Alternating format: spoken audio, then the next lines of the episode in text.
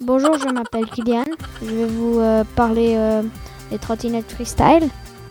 Une trottinette freestyle est beaucoup plus renforcée qu'une trottinette normale. Les trottinettes freestyle ne se plient pas.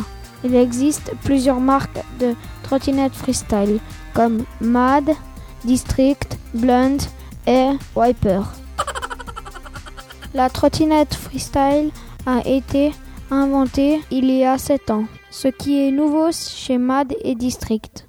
La MAD MGP est plus légère que les anciennes.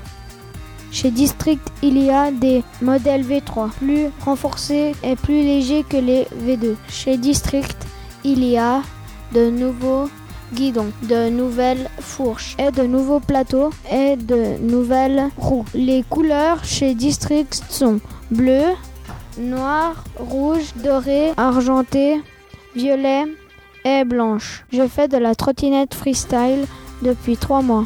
J'aime faire des figures et aller au skatepark.